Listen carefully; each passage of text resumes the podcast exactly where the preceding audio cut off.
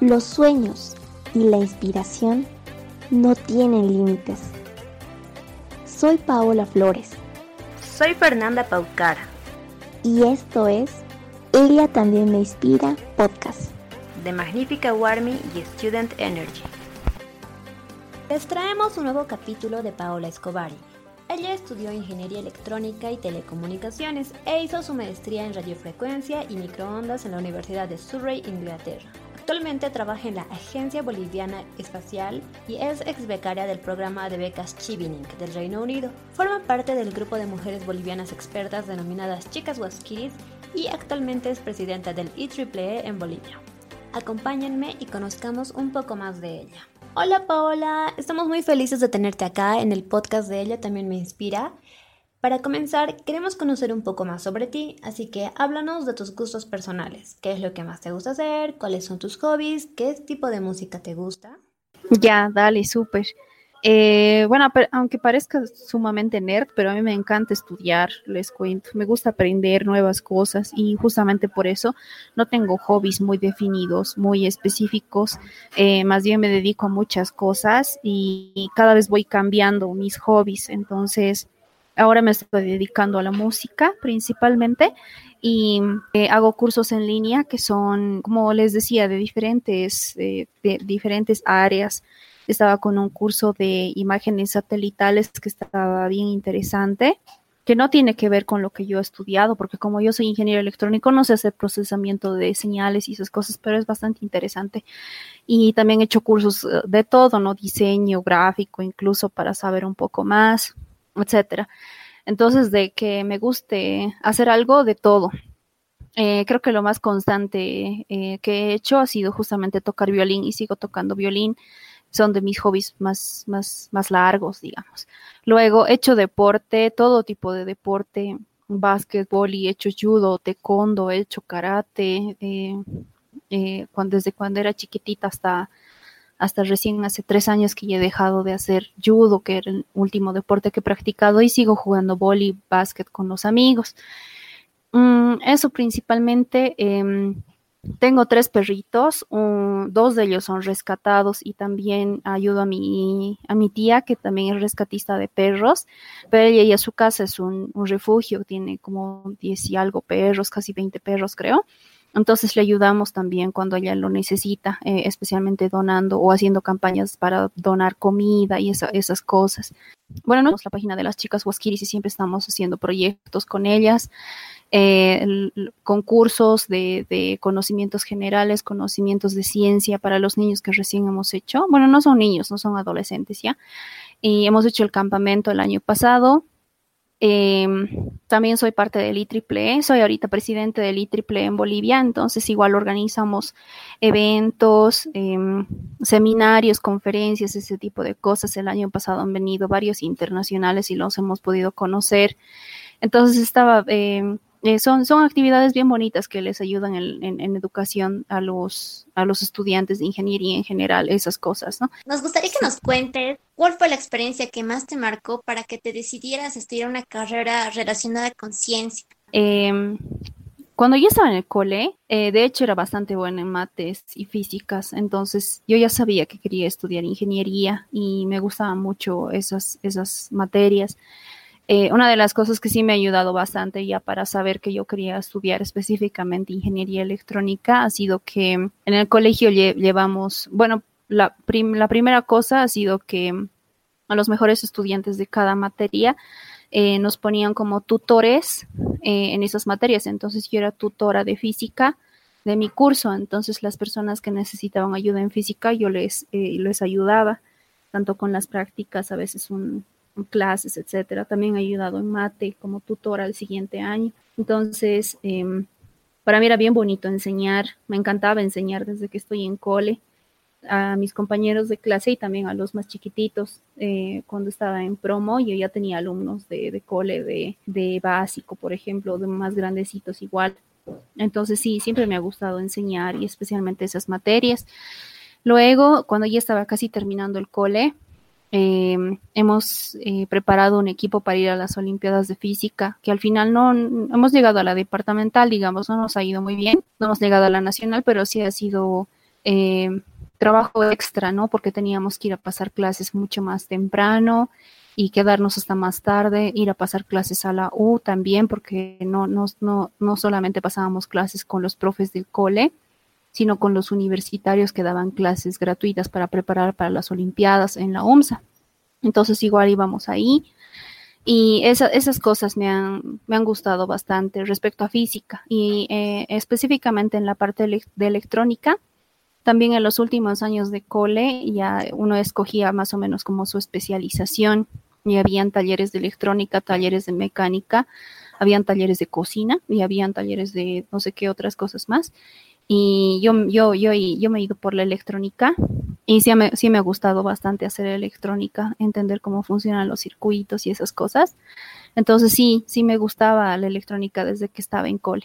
Wow, qué genial. Entonces como que el amor por la ciencia que tenías nació ya desde, desde, desde el principio. Sí, la verdad es que desde chiquitita que tengo mucha imaginación y yo me acuerdo que hacía cosas muy raras en mi casa, o sea que ahora o sea, no sé, no sé en qué pensaba, no sé cómo, no sé cómo funcionaba mi cabeza, pero eh, me acuerdo que hacía cosas de cartón, me acuerdo que he hecho em, como cámaras filmadoras, que la estructura era de cartón, pero internamente eh, se veía como el film estaba acomodado y que se recorría cada vez que sacabas una foto y cosas así. O sea, mecánicamente eh, estaba correctamente armado por dentro. igual me acuerdo que hacía autos, carritos que igual funcionaban. O sea, todo bien simple de cartón, así, pero sí, sí tenía la lógica apropiada para que funcione una cosa mecánica. Me acuerdo que igual la, la, la cosa que creo que más me ha costado hacer, que ahorita, hasta ahorita lo tengo en la cabeza, era una máquina de escribir que creo que quería hacer. Y me acuerdo que igual era súper chiquitita y creo que tenía tres letras, pero igual la, la, la mecánica de esa de, cómo funcionaba esa máquina, creo que igual estaba bien hecho, pero era lo que, creo que en lo que más le he dedicado tiempo, porque hasta ahorita me acuerdo de esa máquina. Y habían otras cositas más, como caleidoscopios, como los visores de submarino, por ejemplo, que es un juego de, de espejos. Eh, eso también me acuerdo haber hecho de chiquitita varias veces, eh, como juego, digamos, porque siempre quieres espiar a algunas personas y cosas así, entonces eh, lo hacía como juego, pero sí, sí, sí, ahora me doy cuenta que tenía bastante lógica eh, mecánica todo lo que hacía. Wow, entonces prácticamente naciste con la ciencia en las venas. Sí. Se podría decir que sí, pero también la, la familia hace mucho, ¿no? Mi papá es ingeniero civil y mi mamá, eh, bueno, ahora es contador, en ese entonces no estaba trabajando, pero mi mamá era la, prácticamente la que me enseñaba todo.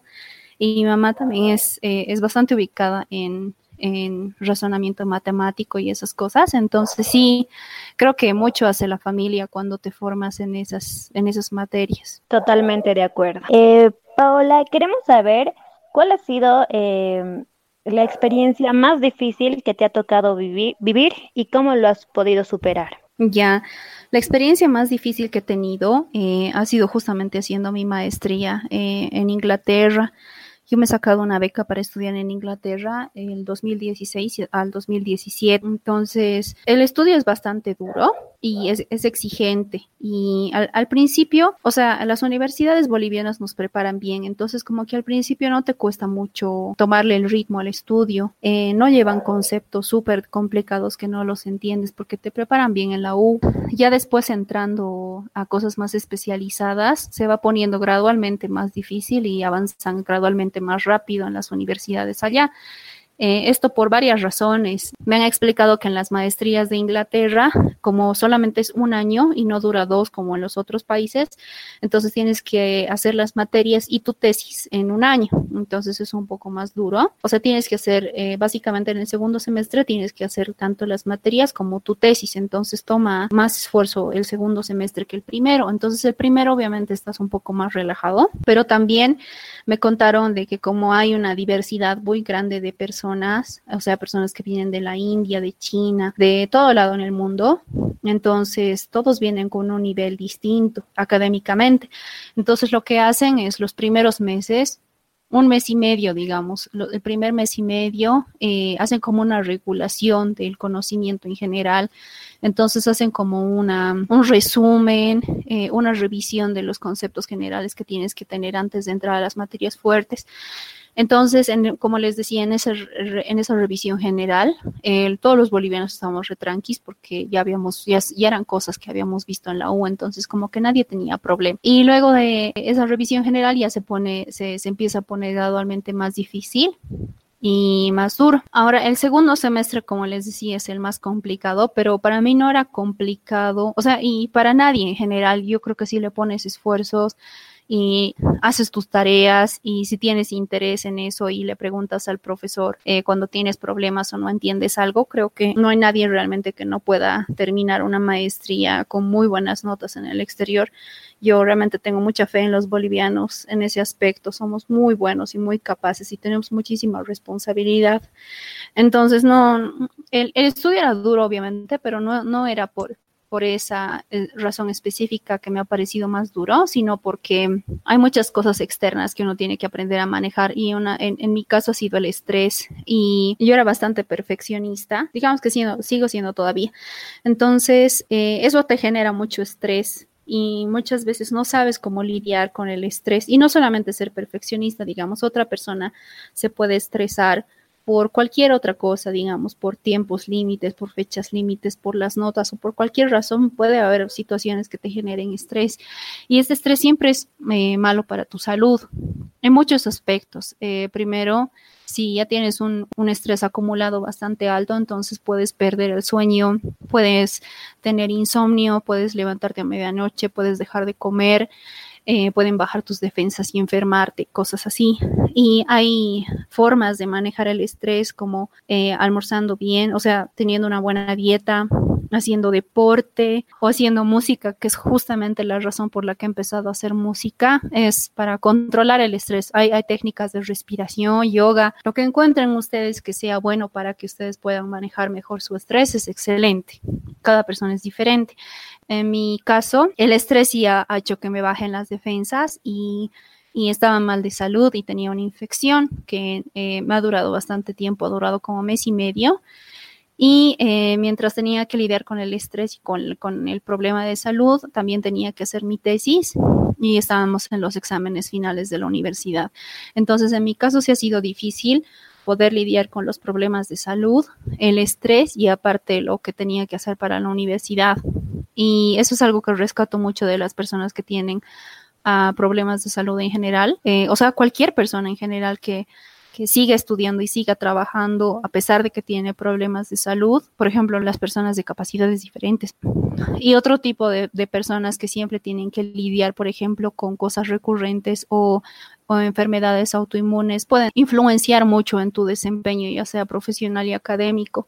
Entonces, para mí, eh, esas personas que pasan por este, este tipo de situaciones que a mí me ha pasado una sola vez en la vida, pero que esas personas lo tienen recurrentemente, eh, son realmente verdaderos luchadores, ¿no? Porque sí, aparte del estrés que tienes que vivir, es la preocupación, son muchas cosas y aprender a lidiar con todas esas situaciones, a mí me parece que es muy importante, es parte de, de saber sobresalir en la vida. Sí, la verdad que sí. Nos gustaría saber cuál fue el cambio que notaste con la Paula que se fue a Inglaterra con la, con la beca Chivini y con la Paula que regresó después de la beca o después de cursar eh, ya tu posgrado.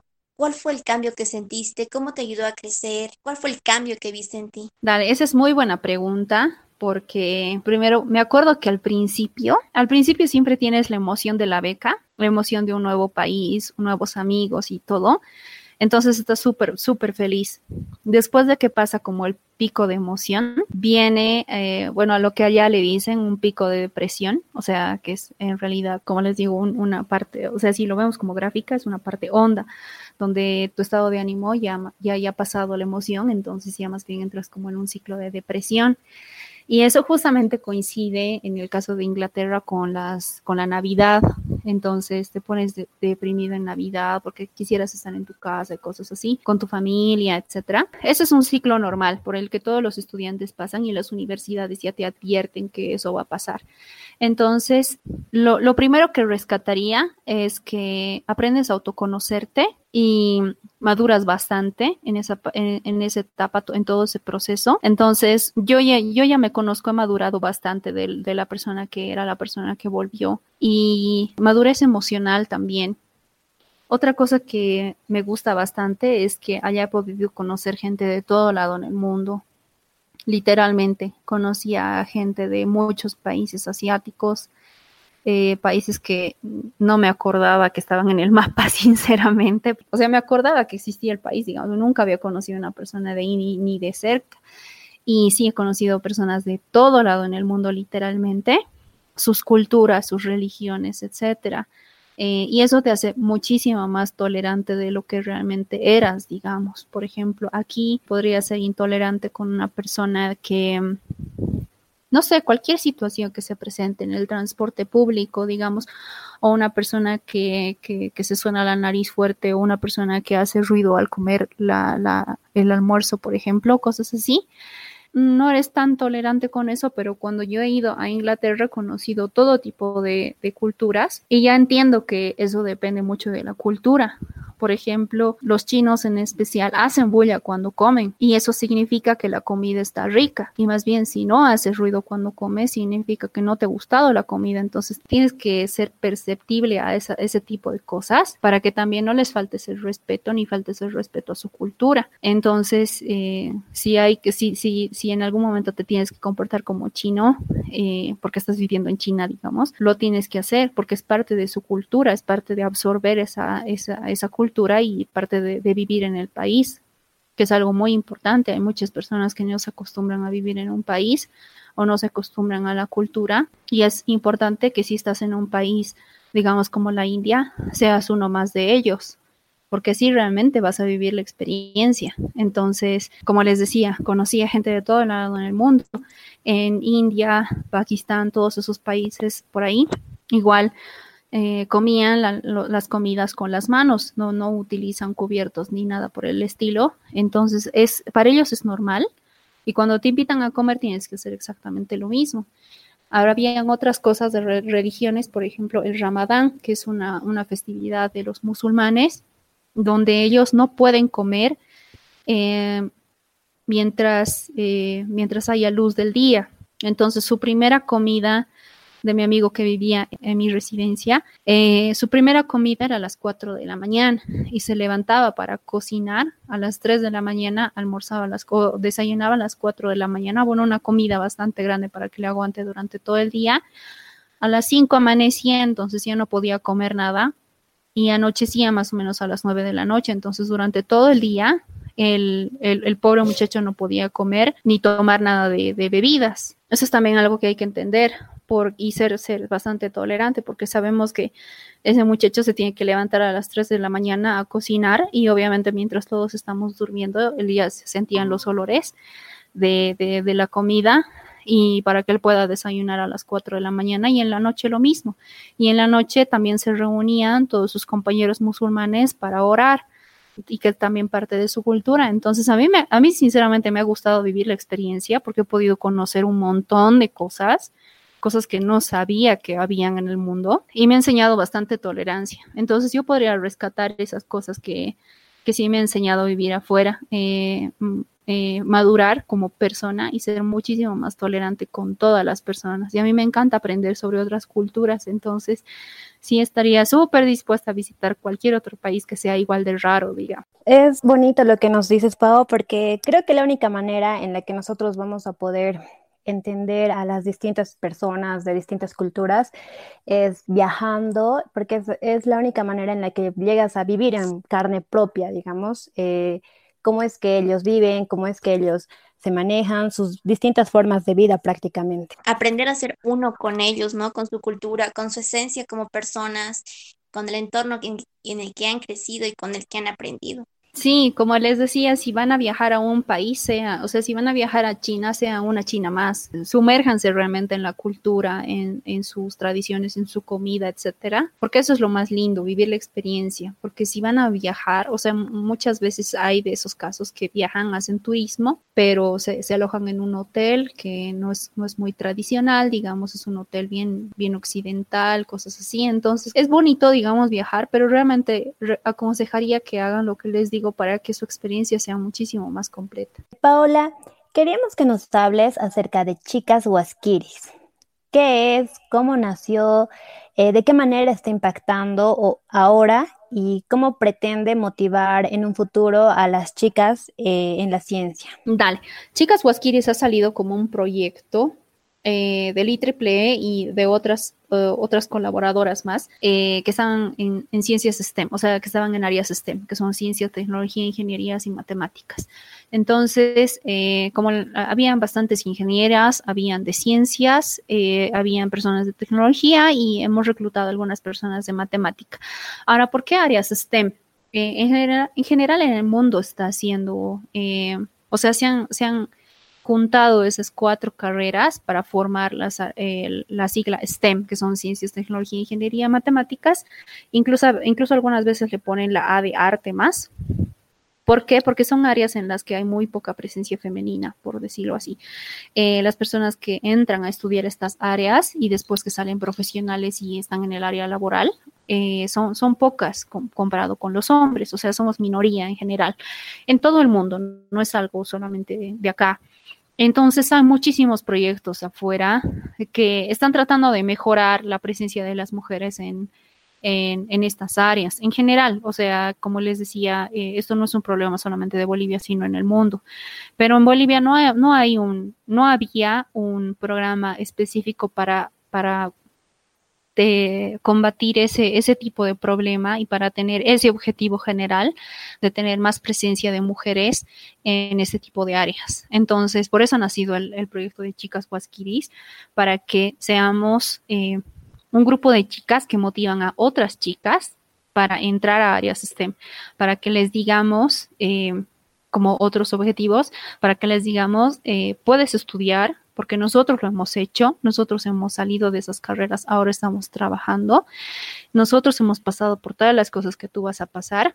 Y aparte, esas materias no son fuertes, o sea, no son difíciles como se las imagina la gente, no son solamente para hombres. Y que hay, hay mujeres que, que están en esto, ¿no? Y que ya son, ya son exitosas.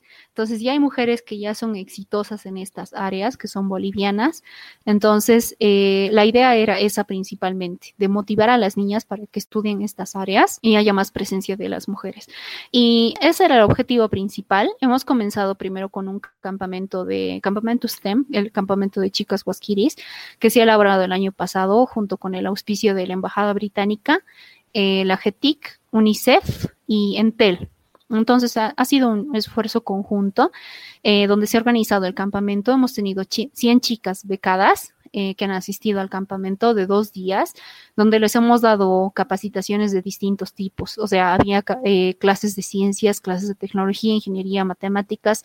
Les hemos enseñado conceptos desde bacterias, robótica, programación, etcétera. O sea, era, bastante diverso, pero era todo enfocado STEM para que ellas puedan ver eh, también a qué se quieren dedicar, o sea, y también motivarlas a que tomen estas materias.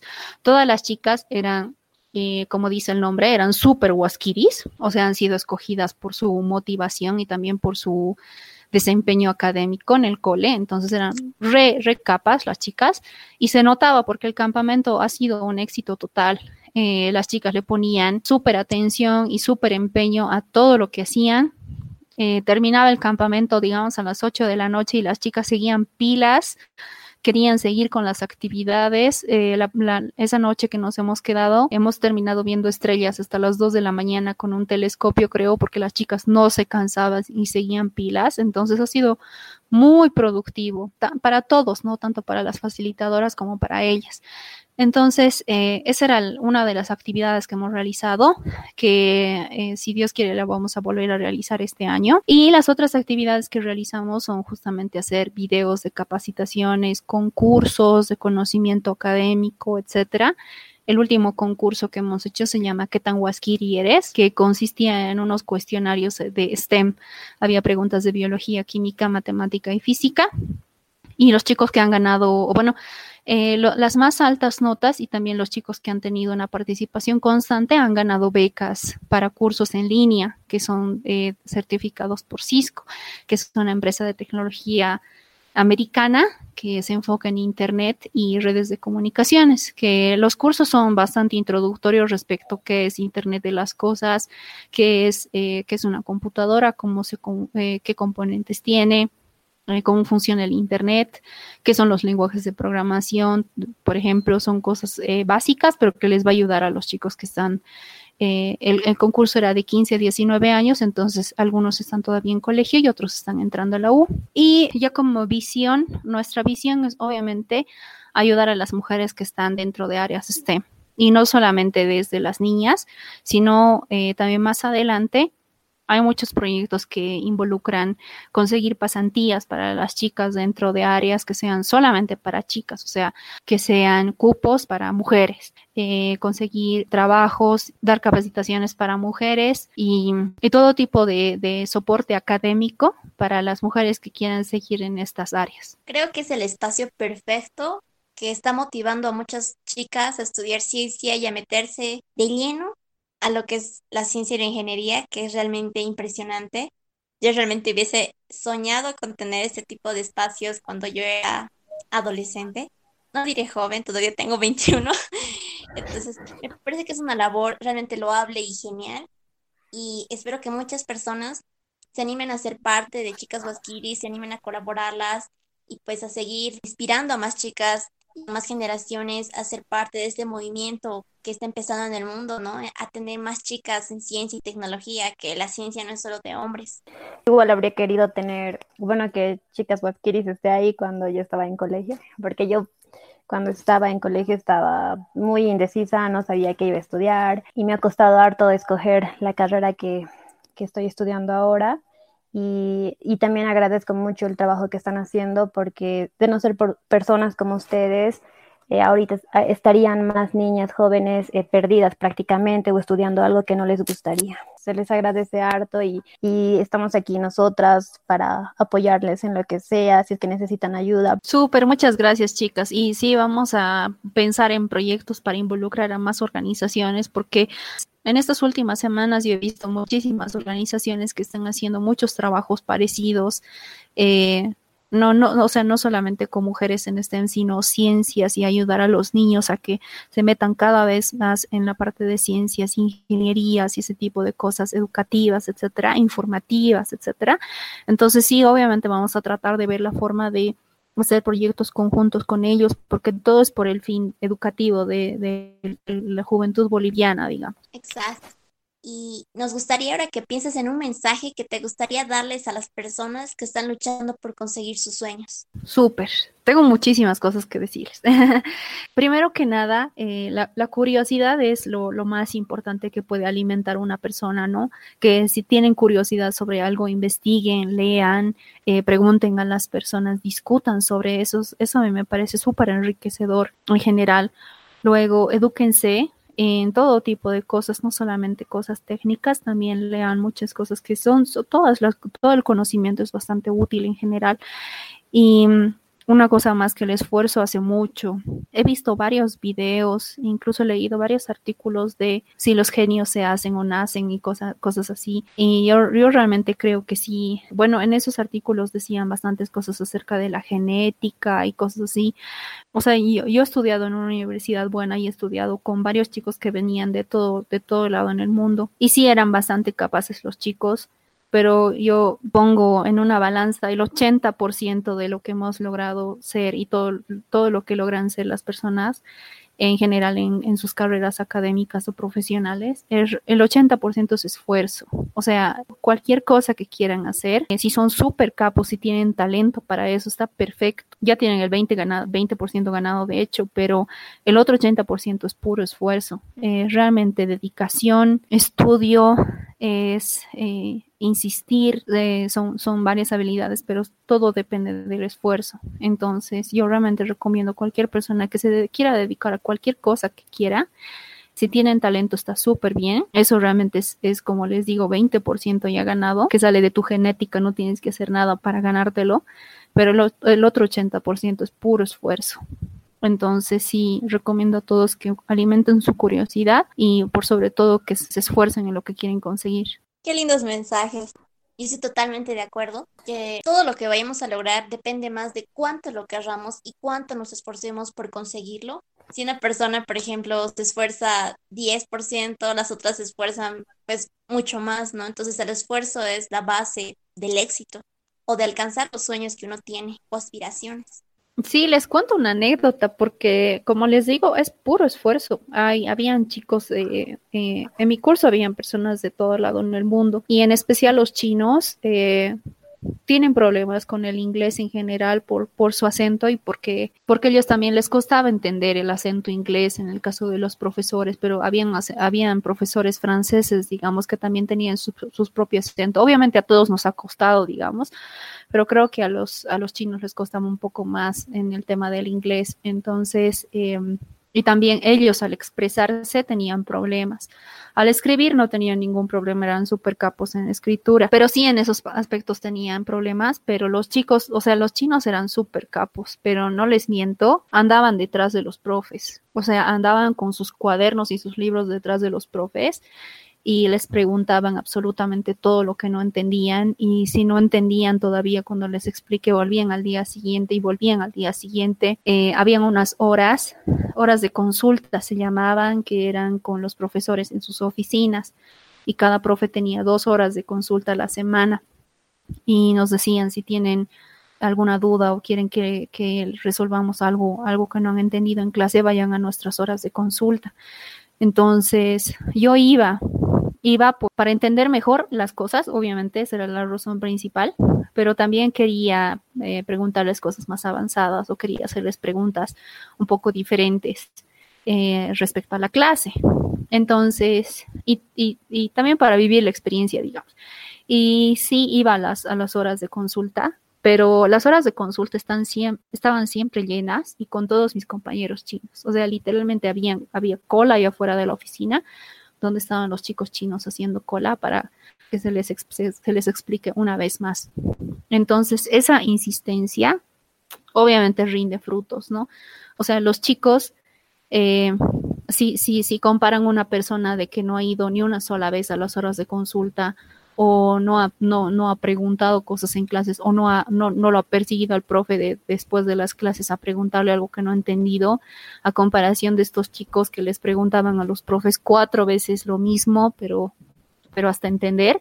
Entonces, obviamente eso hace una gran diferencia, ¿no? Estos chicos eran, eran muy buenos, al final han terminado siendo súper buenos y es todo a plan de esfuerzo. Sonará chistoso, pero suena a muchos de mis compañeros y me incluyo persiguiendo a otros docentes, ¿no, Fer? Bueno, yo, yo no soy tanto de, perseguir porque me da miedo que digamos, me diga, ay no, pero eso es muy obvio porque me estás preguntando. Aunque por eso, eso es por, por lo que no pregunto tanto, pero sé que está mal, que para eso están tus docentes, para explicarte si no entiendes. Y con esto que nos está contando Paola, voy a ser más insistente y dejar de tener miedo. Sí, sí, realmente es muy importante. Y sí, a mí también me pasaba en la U eh, que tenía como vergüenza de preguntar algunas cosas que me parecían eh, básicas, pero no hay que tener vergüenza, chicas, porque quedarse con la duda es muchísimo peor y tratar de estudiar por tu cuenta después, porque yo decía, ya después me voy a anotar esto que no entiendo, yo voy a buscar después, digamos, pero pierdes hartísimo tiempo, o sea, puedes estar un día tratando de buscar la respuesta que le podrías fácil preguntar a tu docente y te la respondía en dos minutos. O sea, eh, no tener vergüenza te ahorra tiempo, básicamente. Y sí, tienen que, tienen que meterle nomás, no tengan vergüenza. Muchas gracias, Paola, por todo lo que nos está diciendo. Lo voy a tomar en cuenta porque yo creo que nosotros somos los que nos limitamos, ¿no? Nosotros mismos decimos que, ay, tenemos miedo y ya con eso ya estamos como que, como tú dices, nos tenemos que esforzar el doble o el triple por, por tener miedo, o sea, tratar de entender de otras maneras cuando podríamos preguntarle al docente y somos nosotros quienes decidimos si queremos ser más o si queremos ser menos. Paola, nos gustaría saber cuáles son tus sueños y cuáles son tus planes a futuro. Eh, les cuento que yo quiero ser PhD, o sea, eh, doctor en ingeniería electrónica. Estoy buscando ya eh, doctorados para hacer afuera. Estaba ya buscando y aplicado a uno, de hecho, en Estados Unidos y este año voy a aplicar a, los, a las universidades europeas que me, me han gustado. Y me gusta mucho el área de procesamiento de señales porque es muy amplio, se puede utilizar en bastantes áreas y me gustaría hacerlo ya sea para comunicaciones, porque es lo que yo, yo, yo he estudiado, comunicaciones, o sea, soy de telecom electrónica en telecomunicaciones y yo principalmente he hecho comunicaciones satelitales en la Agencia Boliviana Espacial. Estoy trabajando ya ahí seis años casi, entonces sí, es, es, de lo que más, más he visto en mi carrera profesional.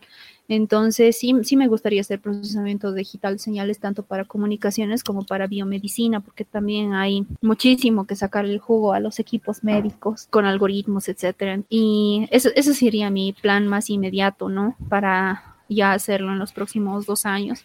Eh, después de eso, si se da la situación, o sea, obviamente quisiera volver y quisiera ser docente de alguna, alguna universidad, me encantaría seguir enseñando y después incentivar la ciencia también aquí en Bolivia, pero tal vez de alguna otra forma. Tendríamos que buscar la forma de que en Bolivia, por ejemplo, sí se puede hacer ciencia, pero tenemos que buscar áreas específicas en las que no se requiera tanto inversión, tanto del gobierno como de las empresas privadas, porque es la inversión es bien importante cuando uno quiere hacer investigación y ciencia, pero sabemos que en nuestro país no se puede hacer mucho eso justamente por la inversión. Entonces, tenemos que buscar la forma de hacer ciencia, pero sin tanta inversión o buscando inversión de afuera. Lo tendrías que lograr justamente haciendo networking, ¿no? Eh, haciendo el doctorado, por ejemplo, conocer empresas que sí quieran seguir em, financiando tus investigaciones, etcétera, y que la puedas hacer desde tu país. Entonces, obviamente, vuelves, te buscas eh, estudiantes bolivianos que ya les estén enseñando tecnología y ciencias ya más avanzadas y ya tienes productos científicos hechos en Bolivia. Ese realmente sería mi, mi sueño final. O sea, capacitarme así súper bien, pero con la idea de volver y, y, que otros, otros bolivianos tengan acceso a ese tipo de información y ese tipo de educación y que generemos ciencia aquí en Bolivia. Eso sería súper, súper lindo. Sería muy hermoso y realmente, pues el sueño de todas las personas, ¿no? Porque igual todos nosotros como estudiantes de ingeniería queremos hacer así muchísima investigación, pero realmente como mencionas hay muchas limitantes que, que hacen pues que nuestros sueños de ser investigadores o de hacer ciencia pues no llegue a los niveles que queremos o que necesitamos como estudiantes, ¿no? Entonces es algo muy bonito. Realmente esperamos que te vaya súper bien esto es todo de la entrevista. Te agradecemos mucho, mucho por tu tiempo y te, realmente te admiramos mucho y te deseamos todo lo mejor. Esperamos les haya gustado la historia de Paola. Ella nos demuestra que todos podemos lograr lo que nos proponemos si nos esforzamos para conseguirlo. Siempre van a haber dificultades, siempre van a haber barreras que se interpongan en nuestro camino, ya sean problemas de salud, eh, problemas emocionales, pero si nosotros somos persistentes en lo que queremos y cumplimos con lo que tenemos que hacer, lo vamos a conseguir. Como ella dice, el 80% de lo que logramos es puro esfuerzo.